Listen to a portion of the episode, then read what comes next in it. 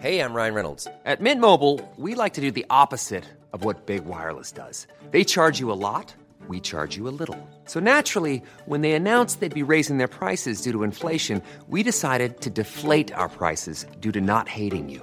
That's right. We're cutting the price of Mint Unlimited from $30 a month to just $15 a month. Give it a try at mintmobile.com slash switch. $45 upfront for three months plus taxes and fees. Promo rate for new customers for limited time. Unlimited more than 40 gigabytes per month. Slows. Full terms at mintmobile.com.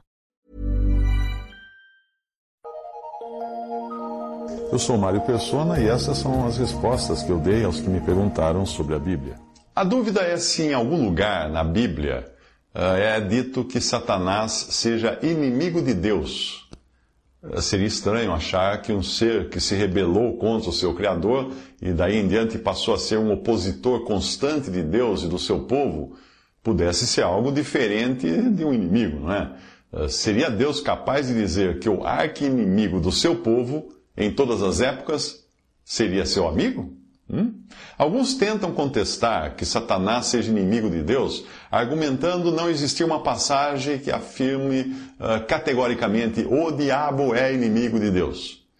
Mas muitas vezes a tentativa de negarmos uma verdade por ela, por ela estar subentendida na palavra de Deus, ou por ser mencionada em apenas um versículo, pode levar a erros maiores e isso acontece, por exemplo, com os adeptos do unitarianismo, com as testemunhas de Jeová, com os mormons, com os espíritas e outras seitas anticristãs, que tentam fazer pose de que são cristãs, posar de cristãs, enquanto negam a trindade, alegando não existir a palavra trindade na Bíblia. Direta ou indiretamente, ideias assim podem levar a enganos maiores que venham a macular a pessoa e obra de Cristo. A tese de Satanás não ser inimigo de Deus leva a concluir que ele seria um amigo, ou ao menos um simpatizante da causa de Deus e, quiçá, auxiliador na obra da salvação. Se você acha estranha a ideia de Deus fazer do diabo seu sócio na empreitada da expiação dos pecados, é porque não sabe que existem sim doutrinas por aí que dizem exatamente isso. É o caso do Adventismo do sétimo dia e da sua falsa profetisa Ellen White, que, nos seus devaneios doutrinários, acabou elevando o diabo ao status de coparticipante da nossa salvação, ou coautor da nossa salvação. Ao interpretar o primeiro bode da expiação descrita em Levítico 16 como se fosse Cristo, e o segundo bode, o bode emissário, como se fosse Satanás, aquela mulher acabou ensinando e 1 Timóteo 3 mostra que é vedado a mulher ensinar, ela acabou ensinando que o diabo seria um aliado de Deus e coautor da obra da salvação com Cristo. O raciocínio daquela mulher é que a remissão dos pecados teria sido impossível sem uma ajuda satânica que ficasse responsável em consumar 50% da obra que Cristo declarou como consumada na cruz. De acordo com ela, quem sofreria a pena pelo pecado no final seria o próprio diabo, tendo Jesus sofrido apenas parte da pena na cruz. No seu livro Patriarcas e Profetas, no capítulo O Tabernáculo e seus Serviços, Ellen White escreve o seguinte: Visto que Satanás é o originador do pecado, o instigador direto de todos os pecados que ocasionaram a morte do Filho de Deus, exige a justiça que Satanás sofra a punição final. A obra de Cristo para a redenção dos homens e purificação do universo da contaminação do pecado encerrar-se-á pela remoção dos pecados do santuário celestial e deposição dos mesmos sobre Satanás, que cumprirá a pena final. Isso está em Patriarcas e Profetas de Ellen White.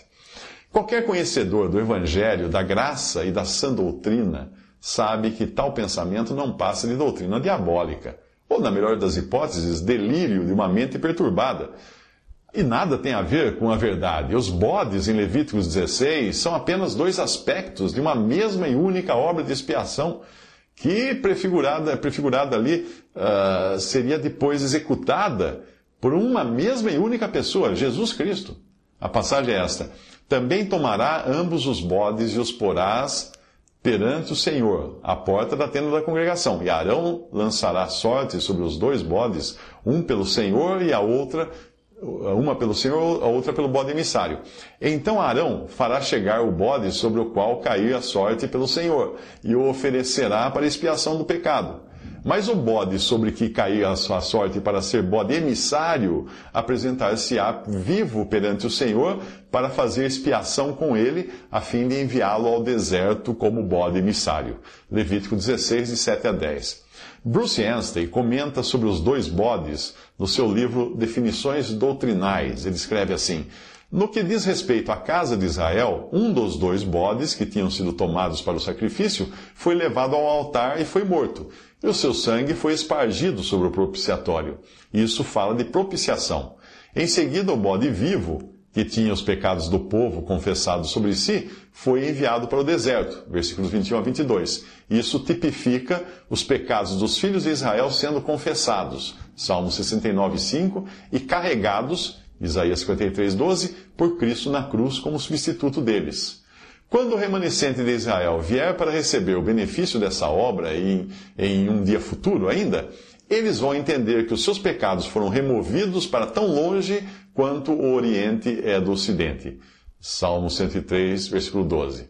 William Kelly escreveu: A expiação consiste em duas partes, unidas para nós no novilho e para Israel nos dois bodes de Levítico 16, que estabeleceram a parte de Jeová na propiciação e a parte do povo na substituição. Então, voltando à questão de Satanás ser ou não inimigo de Deus, ele é declarado inimigo pelo próprio Senhor Jesus na parábola de Mateus 13.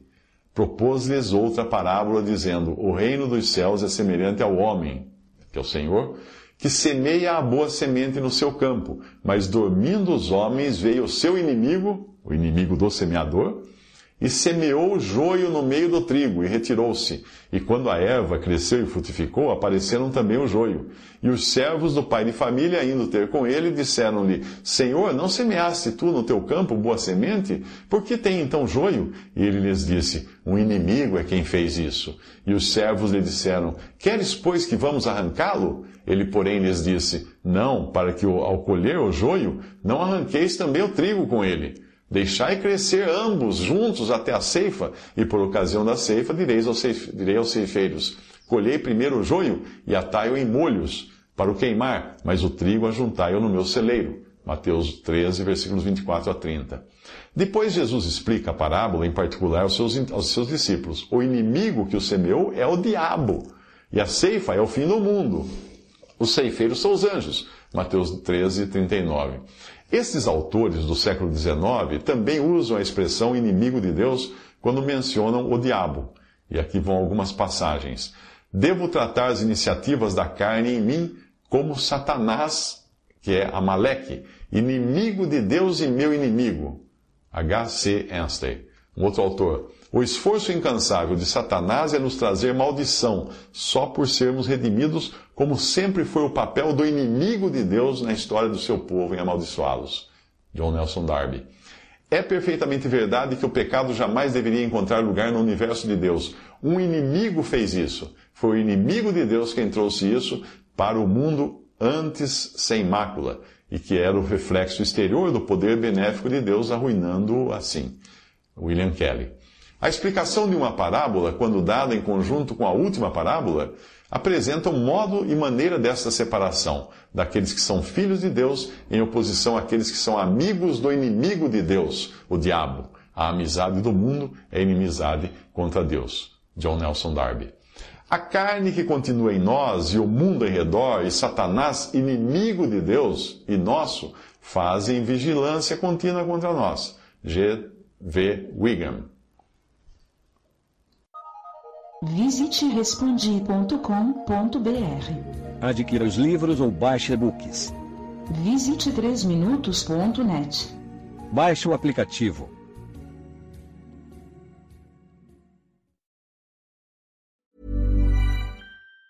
Planning for your next trip? Elevate your travel style with Quince. Quince has all the jet-setting essentials you'll want for your next getaway, like European linen premium luggage options, buttery soft Italian leather bags, and so much more. And it's all priced at 50 to 80% less than similar brands. Plus, Quince only works with factories that use safe and ethical manufacturing practices. Pack your bags with high-quality essentials you'll be wearing for vacations to come with Quince. Go to quince.com slash trip for free shipping and 365-day returns.